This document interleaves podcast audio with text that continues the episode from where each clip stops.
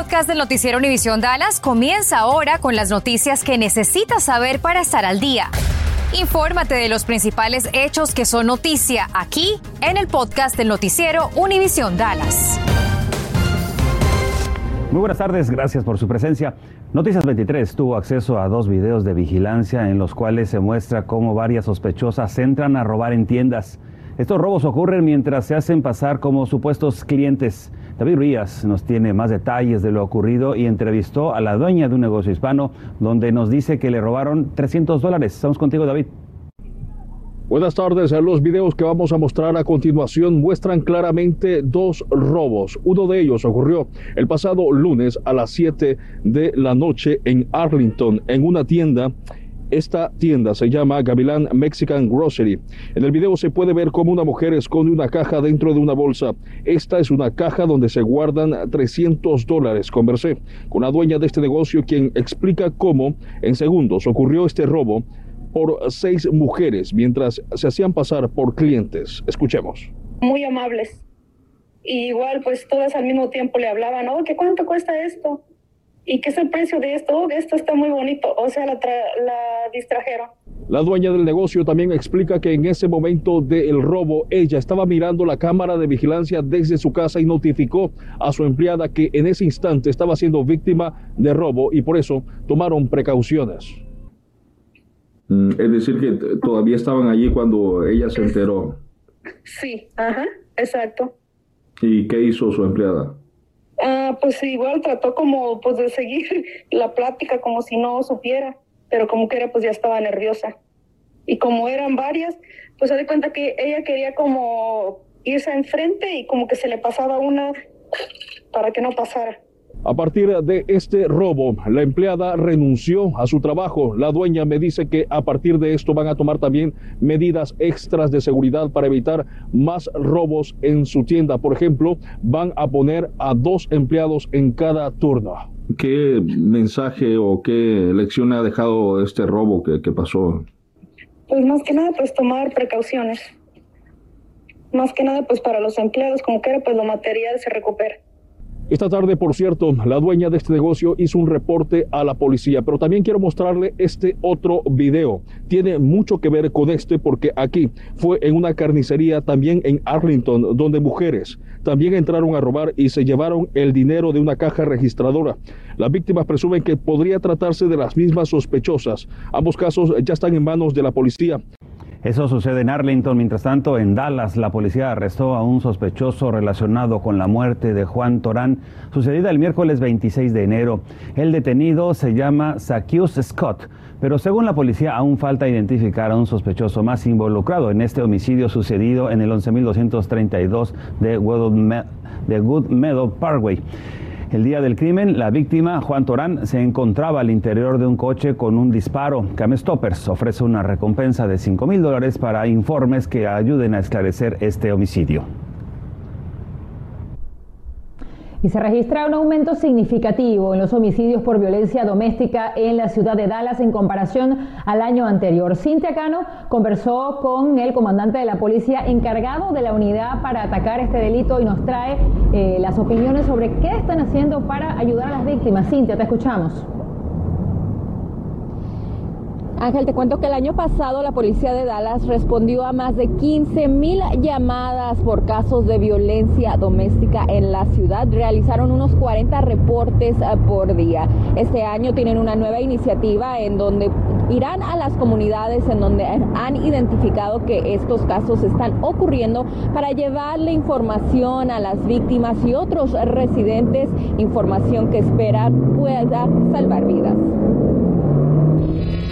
Margarita Rodríguez Paguaga o Dayanira, como era conocida entre sus amigas, es una de seis personas que pierde la vida en lo que va del año a causa de la violencia doméstica. Una vez llegó toda golpeada, toda morada.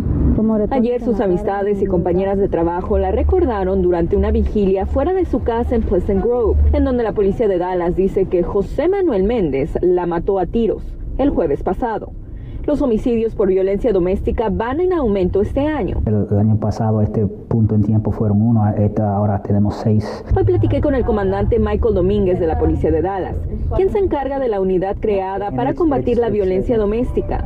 Me dice que este año están implementando nuevas estrategias para llevar la información de recursos y ayuda a las comunidades en donde se encuentra el mayor número de víctimas. Vamos a ir a todas las divisiones en, la ciudad de Dallas uh, a dar las presentaciones. Uh, queremos ir, also ir a, las escuelas en la ciudad de Dallas y dar estas presentaciones uh, a los estudiantes. Sesiones como la que ocurrió esta mañana. Gerentes de los complejos de departamentos de todo el norte de Dallas se reunieron en la iglesia Bible Church para escuchar de un detective que investiga casos de violencia familiar. La policía dice que la mayoría de incidentes ocurren en departamentos y el año pasado la parte norte de la ciudad tuvo la mayoría de casos. Aquí los gerentes aprendieron cómo notar si sus inquilinas o inquilinos están siendo abusados por su pareja y qué pueden hacer para ayudarlos. Por ejemplo, bajo la ley en Texas, una víctima de violencia doméstica puede romper su contrato de alquiler sin consecuencia alguna si está escapando de una pareja abusiva solo necesita presentarle el reporte de policía a la gerencia. Está empacando las maletas, se va a ir. El comandante me dice que un abusador es más peligroso cuando siente que está perdiendo el control sobre su víctima. Incluso las mujeres que se preparan para abandonar una relación abusiva están en mayor riesgo de ser asesinadas por su pareja si él sabe lo que ocurre. Si las mujeres se van a ir, tiene que ser en medio de la noche, no dice nada, voy a visitar a mi mamá y, y se, y se fuga. Bueno, y el mensaje en estos momentos de parte de la policía de Dallas, especialmente ante este incremento de muertes a causa de la violencia doméstica ya este año, es que necesitan la ayuda del público para denunciar estos casos. Lo pueden hacer incluso anónimamente si usted sabe que alguien está siendo abusado, golpeado, golpeada. No dude en llamar a la policía. Ellos, por supuesto, lo pueden o la pueden referir a albergues que la pueden ayudar, pero por supuesto si se encuentra en peligro llame al 911 de inmediato. En vivo desde Dallas, regreso con ustedes.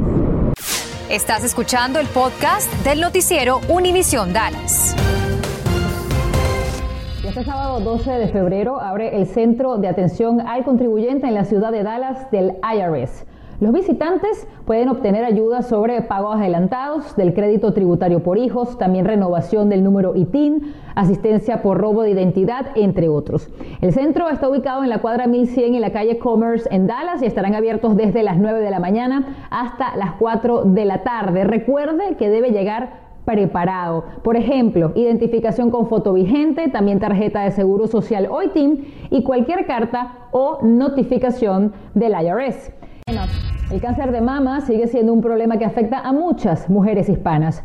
Hoy Mónica Navarro nos muestra cómo se realiza una mamografía y además conversa con una doctora que le cuenta cómo ha sido su camino enfrentando esta enfermedad. Veamos.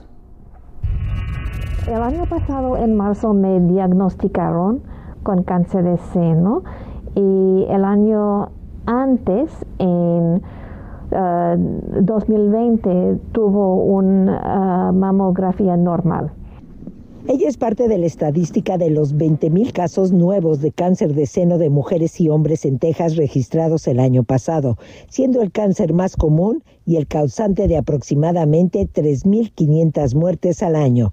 Y el porcentaje en San Antonio de la mujer latina es mucho más alto. Nuestra ciudad aproximadamente un 40% de las mujeres pues que tenemos acá pueden tener cáncer eh, de pecho. Por eso la doctora Wu quiso contar su historia, pues esta enfermedad le llegó de sorpresa y quiere que la mujer de San Antonio esté alerta. Yo solo tuve la cirugía ah, para quitar el seno en un lado y ahora tengo que tomar una pastilla al día. Existen diferentes tipos de cáncer de seno. El más común el carcinoma y cuando se desarrolla en los tejidos es el adenocarcinoma. Hay dos tipos de cáncer invasivo, el inflamatorio y el triple negativo. También existen los menos comunes, como la enfermedad de Paget del pezón, tumores filoides y sarcoma y a veces no se detecta como un tumor, sino engrosamiento de la piel, lo que le sucedió a la doctora Wu. Eh, no tuve eh, ninguna bola o síntomas, eh, solo con la mamografía. ¿Y sabía usted que desde hace siete años en Texas no pagábamos tanto por el galón de gasolina? En el 2014 el precio promedio era de 3 dólares con 15 centavos. Actualmente así estamos y hace un año el precio promedio era de 97 centavos menos, es decir, 2 dólares con 8 centavos. En el norte de Texas hay precios más bajos. ¿Cómo encontrar la gasolinera donde venden más barata la gasolina? Bueno, pues es muy sencillo. Vaya a nuestra página de internet univisiondfw.com. Tenemos un artículo y el link del sitio que lo va a llevar directamente. Bueno, tres oficiales de la policía de Dallas fueron despedidos por el jefe de este departamento por tres hechos ocurridos en distintas ciudades. El primero de ellos es el oficial Donald Brown por robo en Plano, Juan López por perturbación al orden público en Arlington y también William McLennan por conducir intoxicado en la ciudad de Louisville. Los tres oficiales pueden apelar esta decisión. Y hoy la Asociación de Policías de Dallas precisamente respondió a las sanciones que recibieron varios de sus oficiales por la Fiscalía de Dallas por abuso y exceso de violencia y también asalto agravado durante las protestas por la muerte de George Floyd en verano de 2020. Aseguran que los oficiales se enfrentaron a protestas que iniciaron de manera pacífica, pero que luego escalaron a hechos de violencia. Piedras, botellas de agua congelada, entre otros, fueron algunos de los objetos que lanzaron a los oficiales que estas protestas.